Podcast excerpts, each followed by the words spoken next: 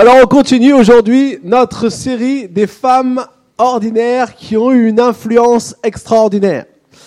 Je sais pas si euh, vous avez envie d'avoir de l'influence dans votre vie, mais euh, si c'est pas le cas, sachez que c'est un mandat que Dieu nous a donné. Quand Dieu a dit aux disciples, allez dans toutes les nations, faites des disciples et baptisez-les nom du Père, du Fils, Saint-Esprit et enseignez-leur ce que je vous ai prescrit. D'une certaine manière, Jésus il dit, allez et ayez de l'influence autour de vous pour amener le message qui sauve. Alors c'est pas nous, notre petite capacité à nous-mêmes, mais c'est le Saint-Esprit au travers de nous. Et ce qu'on croit, c'est que aujourd'hui, il y a beaucoup de gens qui essayent d'influencer. On sait qu'il y a toutes sortes de choses et plein de choses parfois qui sont pas bonnes. Il y a des influences qui sont négatives pour nous. Mais aujourd'hui, tout le monde cherche absolument à avoir une influence. Mais nous, ce que nous croyons, c'est que lorsque nous sommes revêtus du Saint-Esprit, de ce que Dieu habite en nous, nous pourrons avoir une influence naturellement auprès de ceux qui sont autour de nous. En tout cas, en reflétant cette vie, nous avons une influence auprès de ceux qui sont autour de nous. Alors, ce qu'on voit, c'est que, pourquoi on appelait ça femme ordinaire? Parce que quand on lit l'histoire de ces femmes, elles n'avaient rien de extraordinaire en elles à première vue. Pourtant, leur impact a été extraordinaire. Et ce que je crois, c'est que nous aussi, peut-être à première vue, quand on nous regarde, on dit on n'a rien d'extraordinaire forcément en nous, mais on peut avoir une influence, un impact sur quelqu'un qui peut être extraordinaire dans le sens qui peut transformer une vie, qui peut changer une destinée, qui peut changer euh, des familles, euh, qui peut transformer une, une, façon de vivre, des relations, toutes sortes de choses. Et c'est pour ça que c'est important que nous puissions avancer dans, dans, ce, dans cette série. Alors on va voir aujourd'hui l'histoire de Rahab. Euh, on va lire cette histoire dans le livre de Josué au chapitre 2 et on va lire du verset 1 à 11. Josué, chapitre 2, verset 1 à 11. Josué, fils de Nun, fit partir secrètement de Sittim deux espions en leur disant Allez explorer le pays, en particulier Jéricho. Ils partirent et arrivèrent dans la maison d'une prostituée du nom de Rahab, et ils s'y couchèrent. On dit au roi de Jéricho des Israélites sont arrivés ici cette nuit pour explorer le pays. Le roi de Jéricho envoya dire à Rahab, fais sortir les hommes qui sont venus chez toi, qui sont entrés dans ta maison. En effet, c'est pour explorer tout le pays qu'ils sont venus. La femme prit les deux hommes et les cacha. Puis elle dit, il est vrai que ces hommes sont arrivés chez moi, mais je ne savais pas d'où ils étaient. Et au moment où on allait fermer la porte, à la tombée de la nuit, ils sont sortis. J'ignore où ils sont allés. Dépêchez-vous de les poursuivre et vous les rattraperez. Elle avait fait monter les espions sur le toit et les avait cachés sous des tiges de lin afin de lin qu'elle avait qu'elle y avait arrangé pardon. Ces hommes les poursuivirent par le chemin qui mène au gué du Jourdain et l'on ferma la porte après leur départ. Avant que les espions se couchent, Rahab monta vers eux sur le toit et leur dit Je le sais, l'Éternel vous a donné ce pays. La terreur que vous inspirez s'est emparée de nous et tous les habitants du pays tremblent devant vous.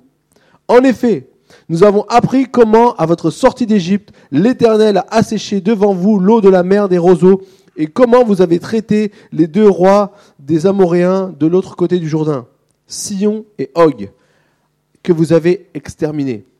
En l'apprenant, nous avons perdu courage, et notre esprit est abattu devant vous, car c'est l'Éternel, votre Dieu, qui est Dieu en haut dans le ciel et en bas sur la terre. Amen.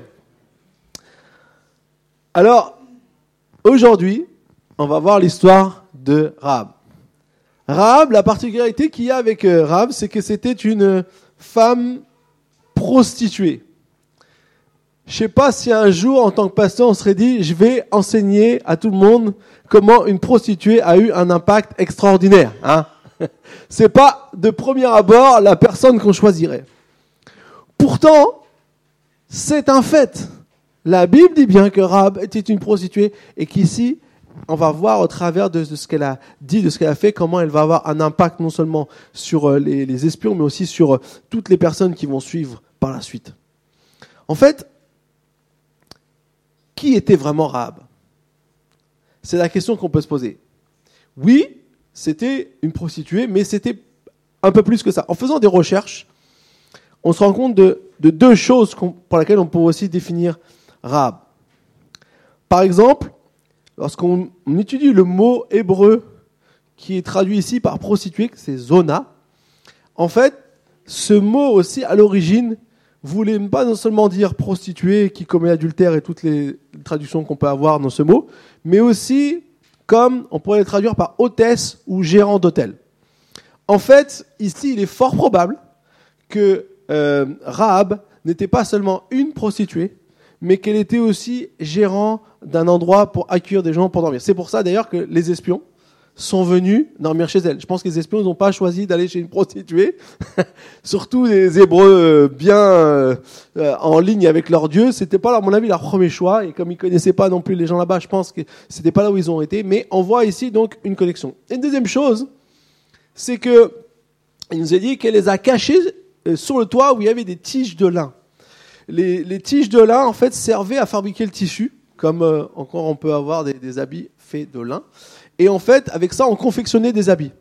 Donc, il est fort probable que Rahab fut aussi une personne qui confectionnait des habits.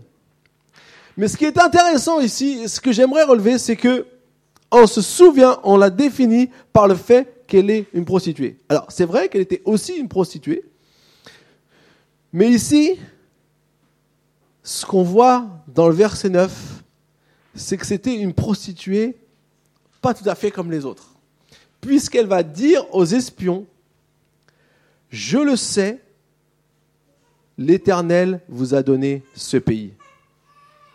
C'est intéressant de voir que c'est pas seulement quelque chose qu'elle a entendu dire, c'est pas seulement quelque chose que dit que tous les, gens de Jéricho qu'on appelait les Cananéens disaient, oh là là, euh, Dieu va donner notre pays, notre terre aux Hébreux c'est pas seulement qu'elle a quelque chose qu'elle a entendu dire des autres, c'est quelque chose dont on a elle-même la profonde conviction.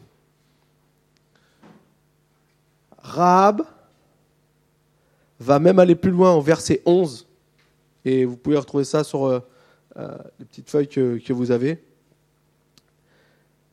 Rahab va même dire, votre Dieu est le Dieu en haut dans le ciel et en bas sur la terre.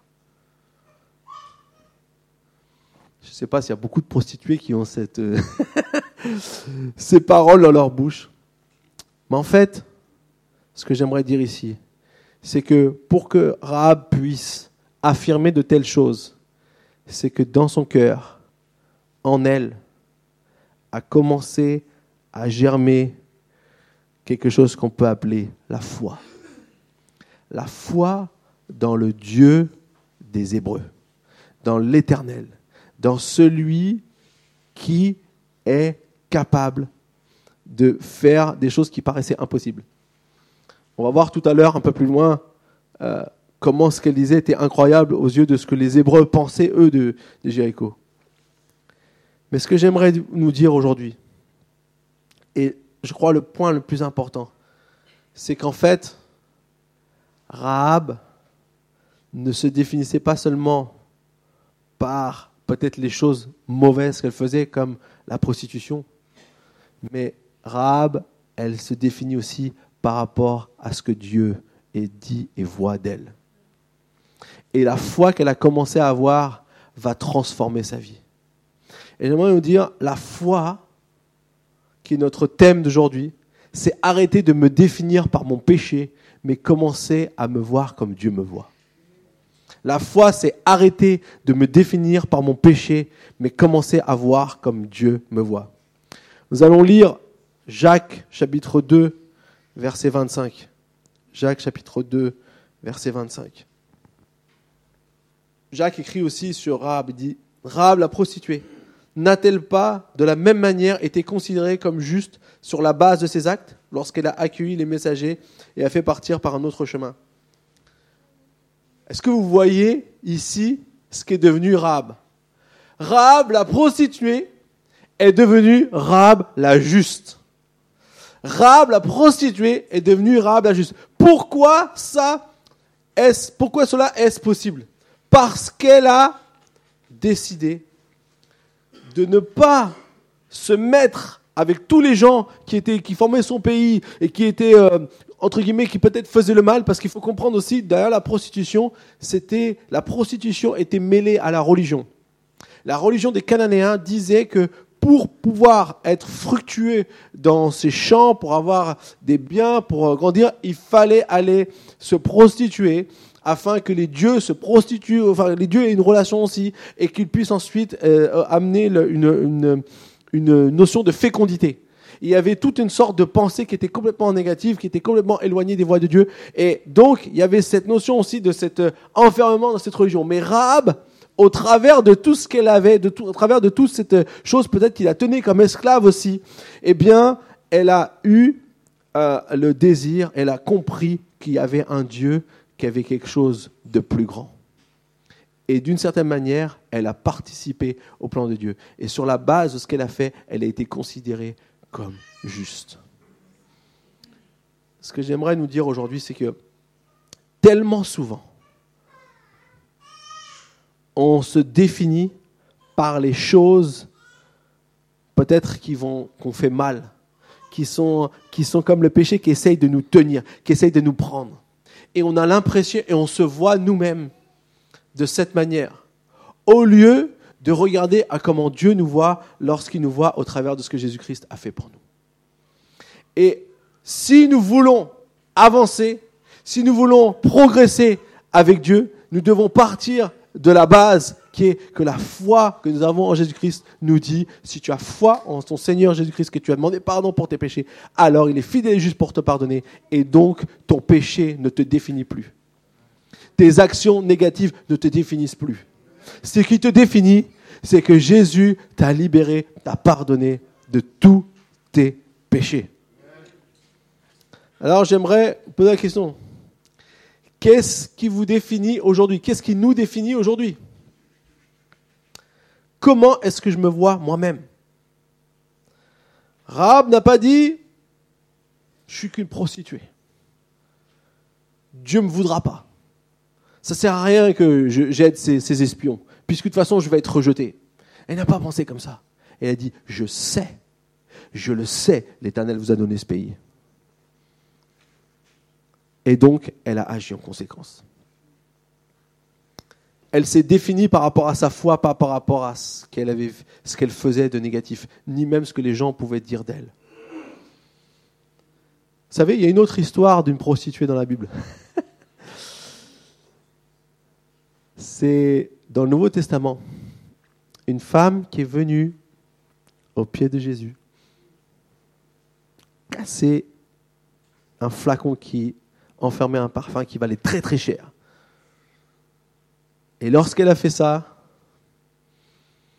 ceux qui étaient avec Jésus, notamment la maison là où Jésus se trouvait, Simon, a dit si, seulement cet homme était un prophète, il, saurait que cette femme est une prostituée.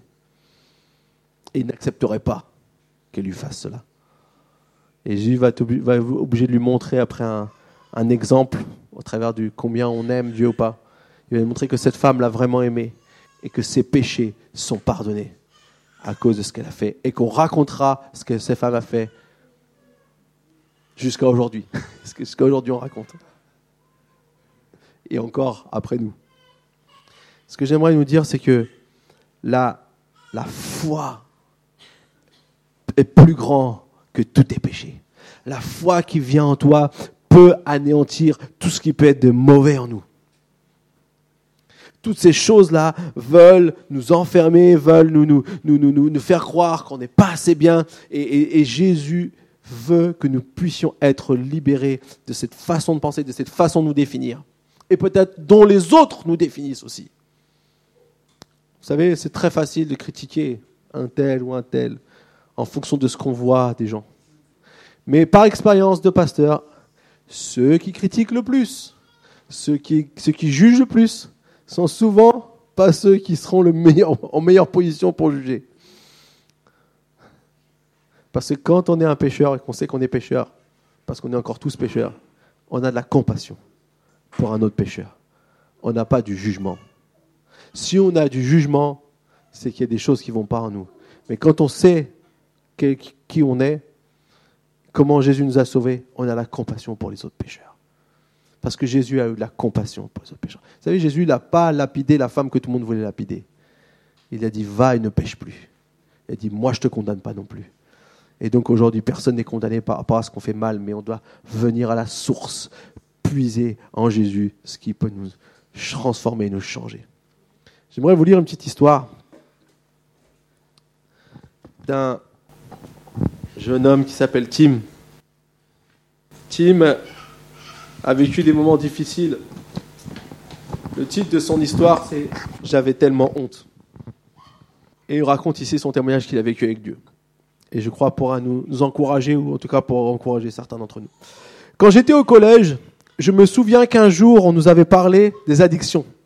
On nous avait parlé de drogue, de tabac et d'alcool, mais je me souviens qu'il y a un truc dont on n'avait pas parlé, et c'est bien là le problème. Moi, j'ai grandi dans une famille chrétienne, c'est-à-dire que mes parents m'ont emmené à l'église tous les dimanches matins et m'ont appris ce qui est bien dans la vie et ce qui ne l'est pas. J'ai grandi avec ces valeurs et ce sont ces valeurs avec lesquelles je vis encore aujourd'hui. Pourtant, un jour, j'ai fait quelque chose que je regrette amèrement.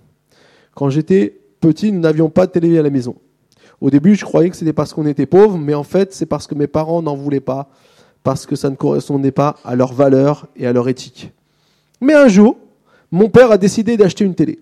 Il avait changé d'avis justement parce qu'il pensait qu'il fallait qu'on prenne, qu'on apprenne à choisir ce que l'on regarde, à affirmer nos valeurs même quand ce que l'on regarde ne correspond pas à ces valeurs.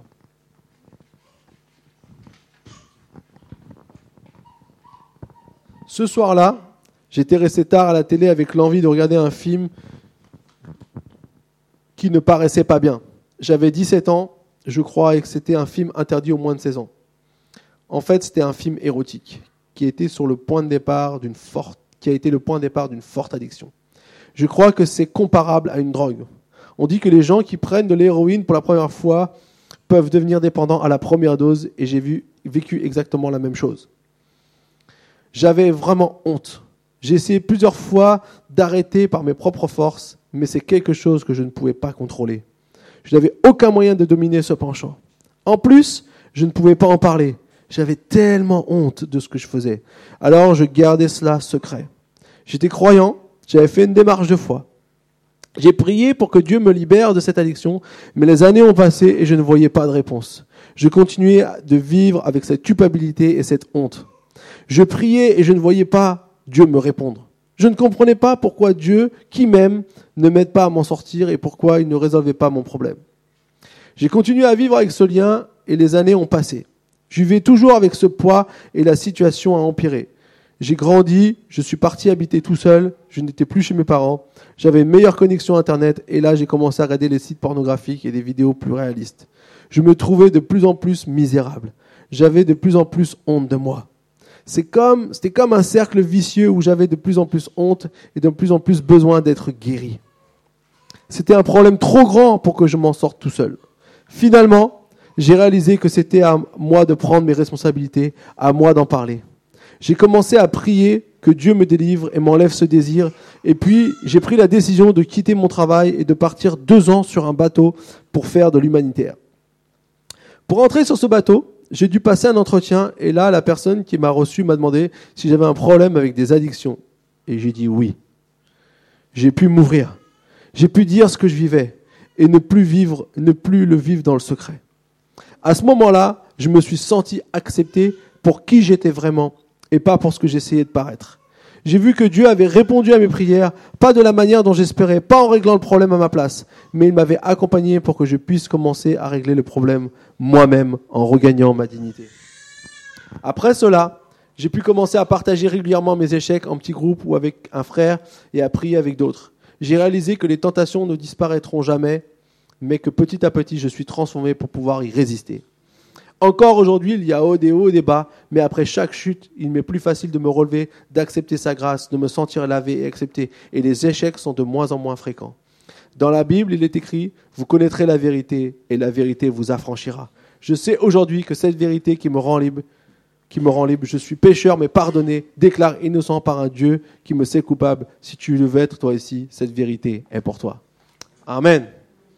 J'aimerais vous dire, il n'y a rien pour Dieu qui soit trop sale, trop mauvais, trop moche, trop incapable pour qu'il puisse nous délivrer.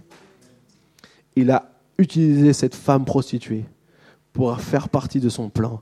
Et moi, ce que je trouve incroyable, c'est que pour Dieu, ça n'a pas été un problème que ce soit une prostituée.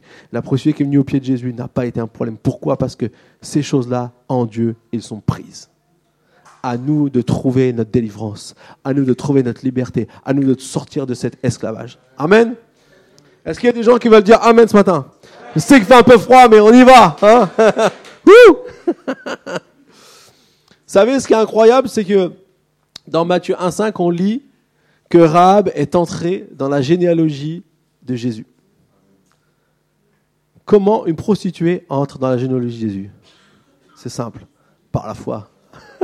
Il suffit d'avoir la foi. Il suffit de croire en Dieu pour que Dieu puisse accepter qu'une personne comme Rahab puisse entrer dans, sa généalogie, entrer dans ceux qui ont marqué toutes les générations juste avant la venue de Jésus. Et vous savez, Ensuite, elle s'est mariée, elle a une vie, cette femme. Elle n'est pas restée prostituée. Hein. On l'appelle la prostituée dans la Bible. Mais ça a été fini après. La réalité, c'est qu'elle a pu entrer par sa foi, découvrir toute une autre vie qu'elle ne s'imaginait pas. La foi, elle m'amène à, découvrir qui je suis vraiment. Et je ne me définis plus par mon péché, mais je me définis par ce que Dieu voit de moi. Alors si on revient à Arabe, à la foi de Rab, qui aux espions, je sais que Dieu, qui dit, pardon, qui dit aux espions, je sais que Dieu vous a donné ce pays. En fait, elle savait que le Dieu des Hébreux était plus fort que le Dieu des Cananéens, que les mêmes dieux cananéens.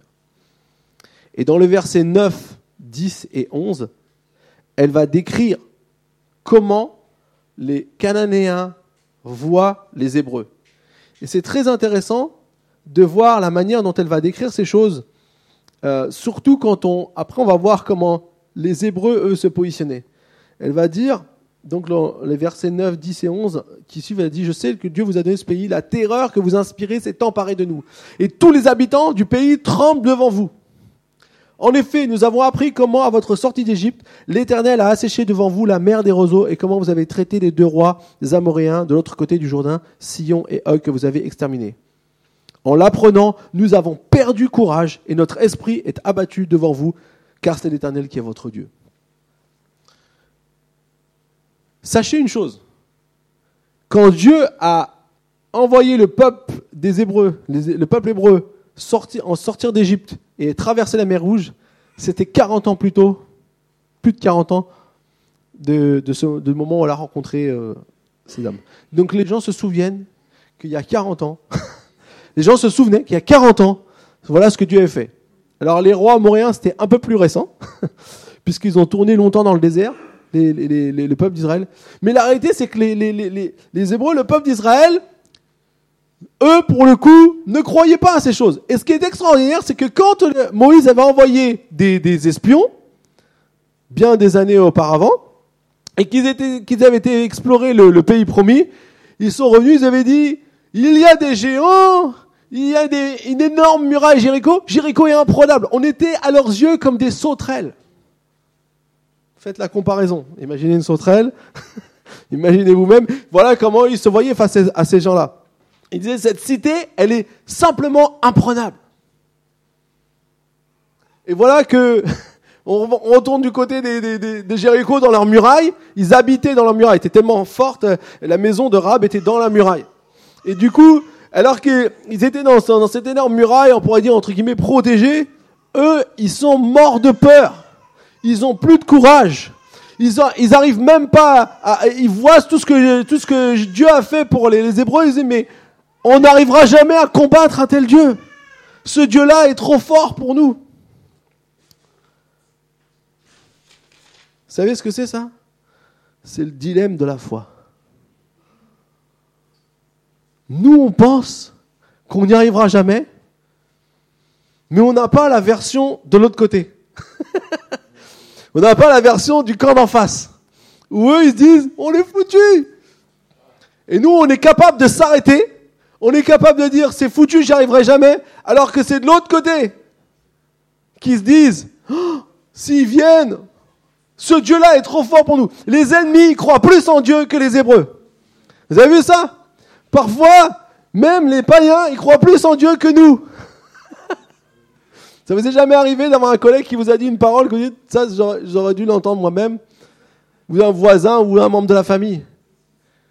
La foi, la foi c'est quelque chose qui nous amène à découvrir une réalité qui est que lorsque moi, je suis plus capable de rien faire, il y a un Dieu qui peut faire. Et ici, les ennemis, ils savaient que ce Dieu-là pouvait les détruire. Mais les Hébreux, eux, ils avaient peur d'y entrer. Sur douze espions, il y en a seulement deux qui ont dit, on va y aller, on va gagner. Alors ils étaient tous d'accord sur dire qu'il y a des géants. Ils étaient tous d'accord sur le fait de dire qu'il y a des murailles. Mais quand on a fait ce constat, sur les douze, il y en a deux qui ont dit Dieu avec nous, on va gagner. Ça s'appelle Josué et Caleb. Et les autres ont dit surtout pas, retournons en Égypte. Retournons comme des esclaves. Pourtant, quand ils étaient esclaves, tout le monde voulait sortir. Mais en fait, c'est nous, ça. Parfois, on est même prêt à retourner en arrière. Parce qu'on pense qu'on est dans une impasse, parce qu'on pense qu'on n'arrivera pas, parce que notre esprit nous dit, tu n'y arriveras pas, parce que par nos propres forces, on est incapable de voir ce qu'il y a de l'autre côté. Et là, on est obligé de se lâcher, on est obligé de lâcher les rênes, on est obligé de lâcher les, choses, on est obligé de, de, de, de laisser nos, pensées négatives de côté, on est obligé de dire, Seigneur, je te fais confiance. Je suis prêt à mettre un pied dans le vide là. J'y vais, je te fais confiance.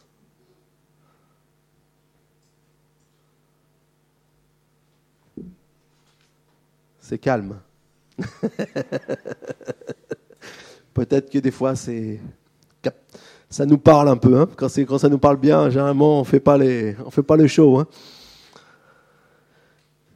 La foi, c'est croire en ce que Dieu peut faire lorsque je suis incapable de le faire. La, la foi, c'est croire en ce que Dieu peut faire lorsque je suis incapable de le faire. Je sais pas ce qui te, qui est ton incapacité aujourd'hui? Je sais pas ce qui te bloque là maintenant à, te projeter peut-être dans, quelque chose. Peut-être en ce moment les finances ça va pas, donc tu as du mal à te projeter. Peut-être qu'en ce moment c'est euh, des soucis, des tensions au travail, peut-être dans au milieu relationnel, ou peut-être que c'est des choses administratives. Je ne sais pas quelle est ton incapacité. Peut-être c'est une situation très difficile par laquelle tu passes en ce moment, qui est comme euh, quelque chose qui te fait voir le, les choses les plus négatives, où la négativité vient et on, en fait, dès qu'on essaie de se projeter, tout est négatif. Je ne sais pas quelle est ton incapacité, mais je sais une chose. Dieu peut faire. Et ce n'est pas simplement une belle rhétorique de chrétien. Ah, mais Dieu peut. C'est une vérité. Et vous savez, cette vérité, soit on la laisse aux autres, soit on se l'accapare. Et ça demande un travail sur nous-mêmes.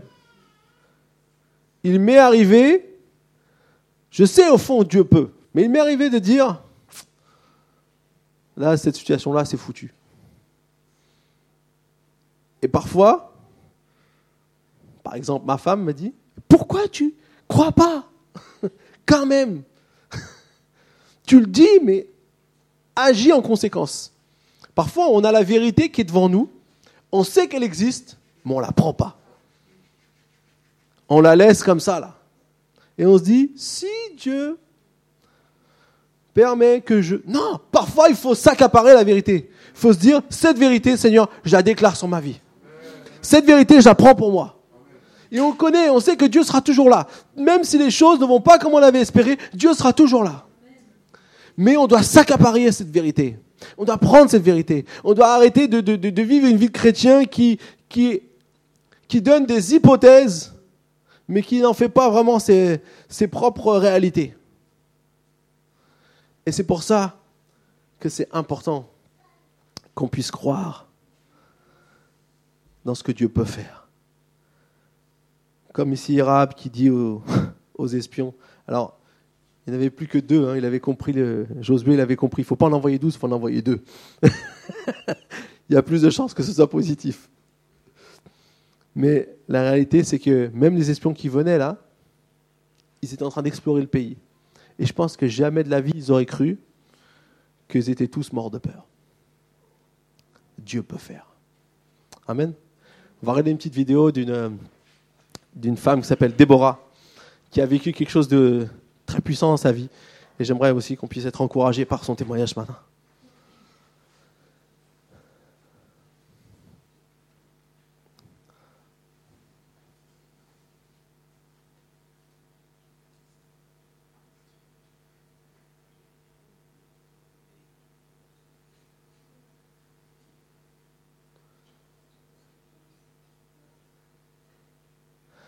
Déborah, c'était quelqu'un qui était euh, vraiment euh, euh, dans une situation aussi difficile.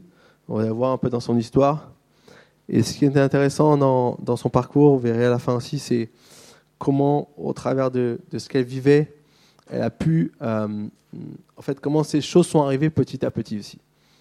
Il y a parfois, le diable, il utilise des choses qui sont insignifiantes pour nous amener à parfois euh, entrer petit à petit dans quelque chose qui nous tient.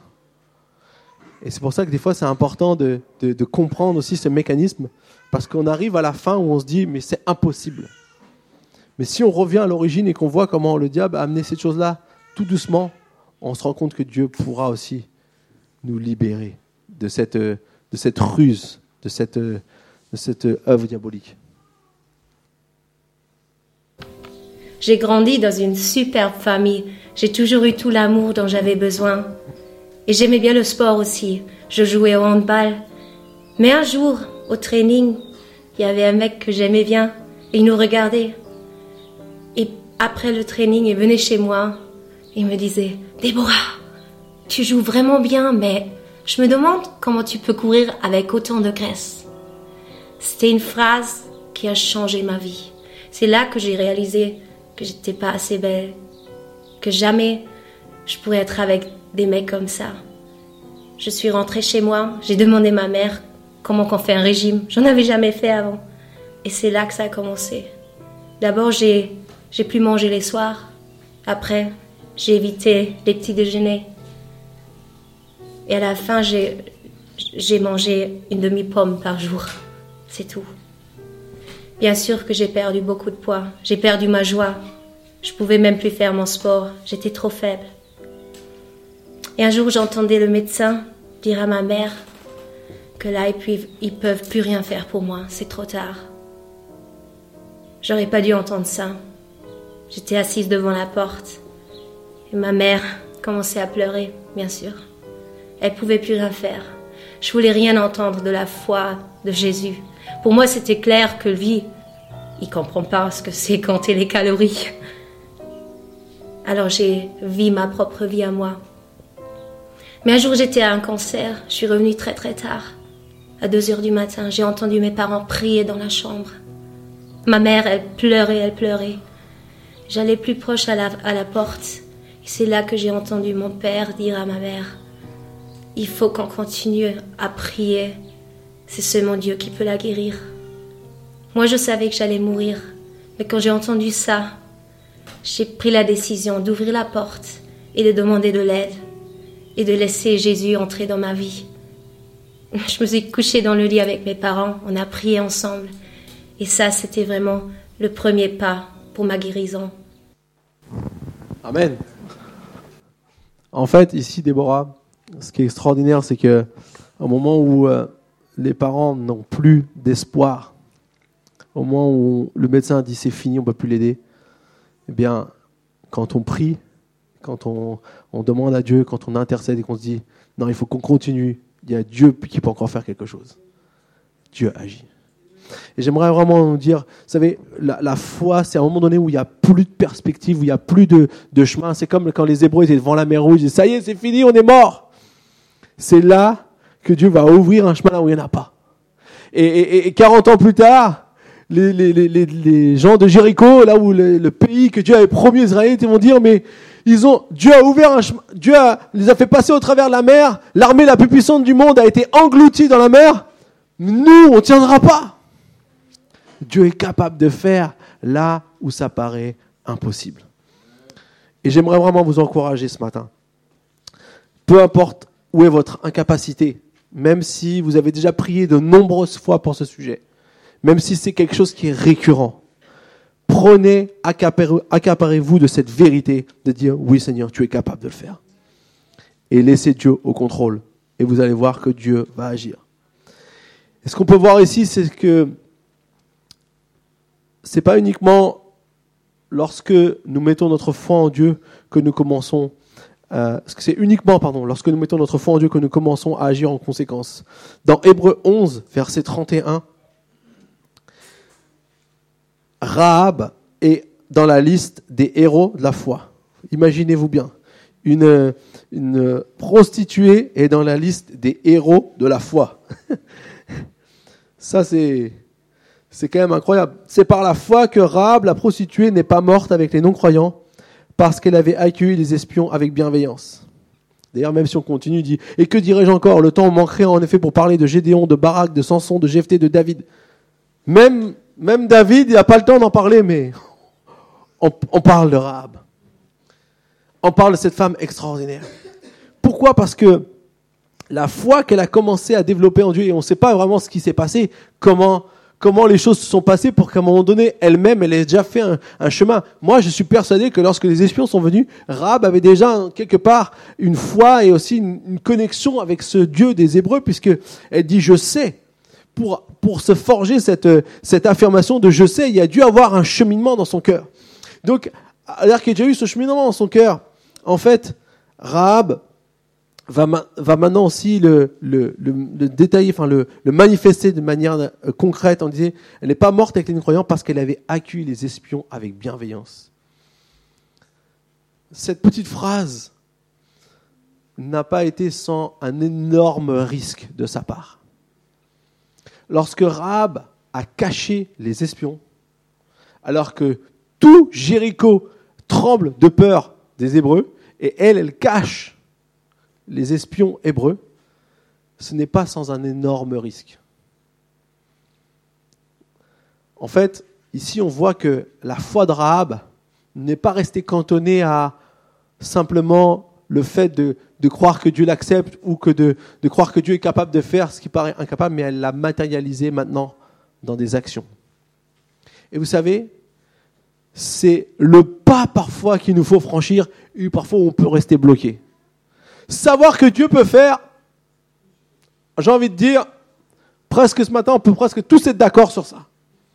Maintenant, agir en conséquence de ça, ça c'est plus difficile. Si on avait été rab, bon, on enlève le côté euh, prostitué, mais si on avait été rab, est-ce qu'on aurait caché les espions au péril de sa vie? C'est une question que si on répond oui vite fait, peut-être qu'il faut se la reposer une deuxième fois. Parce que des situations peuvent un jour germer. Hein, dans notre, de grâce, aujourd'hui, tout va bien, mais on ne sait jamais. Aujourd'hui, les gens vivent ces, choses-là. Euh, pas, si longtemps que ça, pendant la Deuxième Guerre mondiale, les gens vivaient des, temps comme ça. Qui étaient ceux qui ont été prêts à cacher justement des Hébreux aussi, des Juifs? Pour, euh, pour les, leur épargner ça.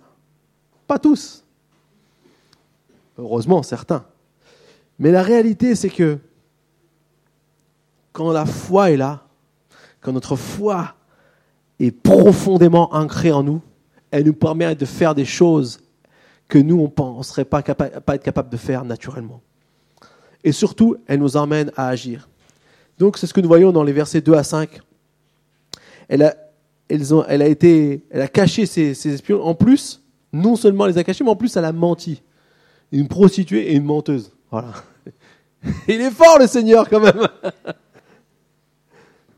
Mais parce qu'elle a protégé les espions, elle a accompli quelque chose d'extraordinaire. La foi de Rahab n'est pas restée une conviction, mais elle s'est transformée en action. Et mon dernier point ce matin, c'est la foi transforme ce que je crois en action. La foi transforme ce que je crois en action. On ne peut pas seulement avoir la foi sans rien faire. Il nous faut la matérialiser, agir dans le sens que nous croyons. Jacques nous dira la foi sans les œuvres, elle est morte. Ça sert à rien de dire j'ai foi, foi en Dieu si dans toutes les occasions que tu as de la mettre en pratique, tu ne fais rien.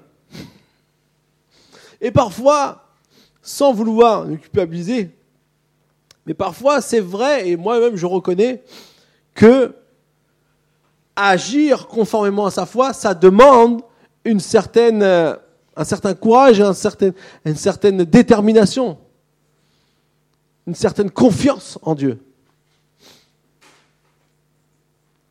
Et vous savez, si je reviens aux deux témoignages que je vous ai donnés ce matin, Tim ou Déborah, tous les deux croyaient, tous les deux avaient foi en Dieu. Tout du moins, Tim un peu plus peut-être, mais Déborah, elle avait aussi quand même grandi dans cet univers-là. Mais à un moment donné, quand on est face à ce, problème, à cette difficulté, que ce soit l'anorexie, que ce soit la, pornographie, quand on est face à des, géants qui sont tellement forts, qui veulent nous asservir, eh bien, il faut qu'on prie, il faut qu'on demande l'aide de Dieu, mais il faut qu'on agisse aussi. Et ici, pour Tim, ça a été de d'avouer, de, partager avec quelqu'un cette souffrance, cet enfermement, cet esclavage, ou pour euh, Déborah, ça a été aussi justement de, de trouver de l'aide. Parce qu'au fond, elle n'était pas heureuse non plus. Elle dit J'avais perdu ma joie. Elle n'était pas heureuse dans ce qu'elle faisait. Mais c'était devenu quelque chose qui avait pris le contrôle sur elle. Et la clé dans ces deux témoignages pour voir Dieu agir de manière incroyable, extraordinaire, ça a été que leur foi se transforme en action. Si tu veux voir Dieu agir de manière extraordinaire dans ta vie, il faut que ta foi se transforme en action. Tu ne peux pas avoir seulement une foi théorique. Ça ne marche pas. Une foi pratique, une foi concrète, une foi qui, qui se transforme dans des actions.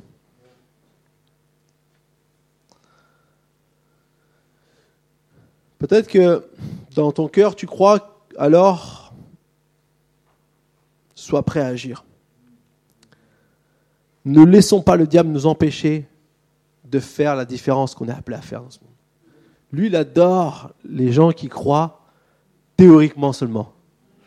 Ça, c'est son. Ça, lui, il est content. Tous les chrétiens qui vont à l'église, mais qui juste vont à l'église. Alors c'est déjà très bien venir à attention. Hein. Loin de moi de critiquer quoi que ce soit. Mais en fait, c'est une manière de nous, nous apathir. Mais on est tous, on a tous cette tendance. Moi, je ne je m'exclus pas là-dedans. Hein. Le diable va toujours essayer de nous avoir, à nous, nous apathir quelque part. S'il ne peut pas dans ce domaine-là, il va essayer un autre domaine. Il il. En fait, il est malin, mais il n'est pas si malin que ça parce qu'il a toujours les mêmes méthodes. Donc, à nous de nous battre, à nous de faire confiance à Dieu. Si tu pries pour que tes enfants viennent à Dieu, agis en conséquence. Déclare les choses. Euh, fais des choses avec eux qui, qui est hors, de, forcément de, dire il faut que tu sois chrétien, il faut que tu sois chrétien. Plus vous allez dire ça à quelqu'un, peut-être moins il va le faire parce que ça doit être leur propre chose. Mais montrez-leur un bon exemple. Donnez-leur le meilleur exemple que vous pouvez. Si tu pries pour tes finances, commence à donner ta dîme si ce n'est pas le cas. Donne la part qui revient à Dieu. Si tu pries pour tes voisins, passe du temps avec eux. Tisse, une relation. Tu c'est. Dieu va servir de nous pour être un pont pour gagner des gens. Prier pour ses voisins et que peut-être on n'a jamais invité chez nous, j'ai envie de dire, c'est comme si c'est pas tout à fait cohérent dans ce que Dieu voulait. Si tu pries pour tes voisins, intéresse-toi à eux. Passe du temps avec eux. Euh, connais-les dans qui ils sont, dans leurs besoins, dans là où Dieu peut-être peut se révéler dans leur vie. Et tu vas voir que Dieu va pouvoir faire peut-être quelque chose d'extraordinaire. Et ce n'est pas si compliqué que ça. La, part qui revient à Dieu, c'est quand la personne reconnaît Jésus, dit oui, j'accepte Jésus. Ça, c'est le Saint-Esprit qui fait, c'est pas nous. On ne peut jamais obliger quelqu'un à croire. D'ailleurs, tous ceux qui essaient de faire croire une religion ou ne pas croire une religion, ils n'y arrivent pas. Parce que c'est quelque chose qui est une liberté que Dieu nous a donnée à chacun. Mais nous, on peut leur montrer la meilleure image du Dieu auquel on croit en passant du temps avec eux. Et c'est ça qui est important.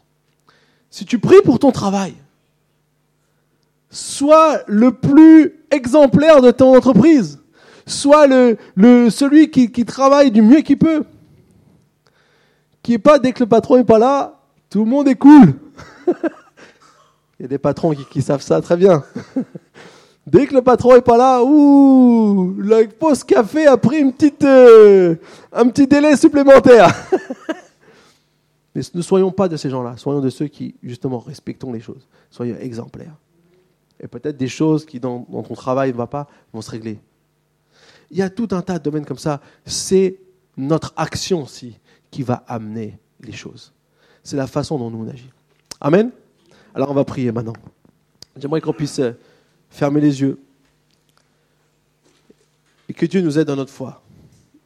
On a tous besoin de l'aide de Dieu aussi dans notre foi. Vous savez, la foi, c'est la dernière phrase de la feuille, la foi transforme ce que je suis, ce que je crois et ce que je fais. La foi transforme ce que je suis, ce que je crois et ce que je fais.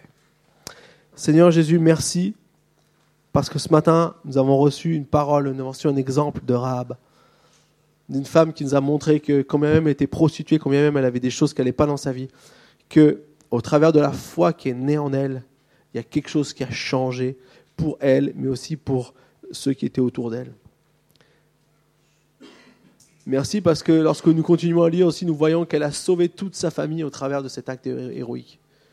Que lorsqu'ils sont venus pour renverser les murailles de Jéricho, toute sa famille a été sauvée. Et elle a une destinée en toi. Et Seigneur, je prie pour toutes les personnes qui sont là ce matin, qui peut-être se battent encore avec des choses dans leur vie, et on a besoin de la foi pour pouvoir surmonter ces choses. On a besoin de la foi pour comprendre que notre valeur ne se trouve pas seulement dans ce que nous pouvons dire de nous, de ce que nous pouvons, euh, nous, comment nous pouvons nous voir nous-mêmes, mais que euh, notre valeur et qui nous sommes se définit en toi, comme toi tu nous vois. Merci Seigneur parce qu'aujourd'hui tu nous amènes à, voir que tu es celui qui est capable de faire bien plus que ce que nous on pense être capable, ou comment, ou quand on atteint nos limites, que tu es capable de prendre le relais, même si parfois c'est très difficile de l'imaginer, même si parfois c'est très difficile de se projeter. Et Seigneur, merci parce que tu transformes notre foi dans quelque chose qui agit puissamment au milieu de, ceux que tu nous, as, placés, nos amis, nos familles, nos voisins, nos, collègues de travail, nos, nos collègues de club. Seigneur, merci parce que Seigneur, tu, tu es celui qui nous aide à pouvoir avoir une influence auprès des autres. Et je prie ce matin que chaque personne ici présente reparte avec cette assurance dans son cœur que tu es celui qui va les utiliser. Peu importe là où ça, peu importe leur contexte parfois difficile, peu importe l'univers qui peut être parfois compliqué, tu es celui avec qui tu, tu es celui qui nous aide à pouvoir manifester, influencer, impacter les personnes qui sont autour de nous, Seigneur. Et on a tellement besoin de ta grâce, on a tellement besoin de ton Saint-Esprit. Que ton nom soit loué et béni à jamais. Amen. Soyez bénis.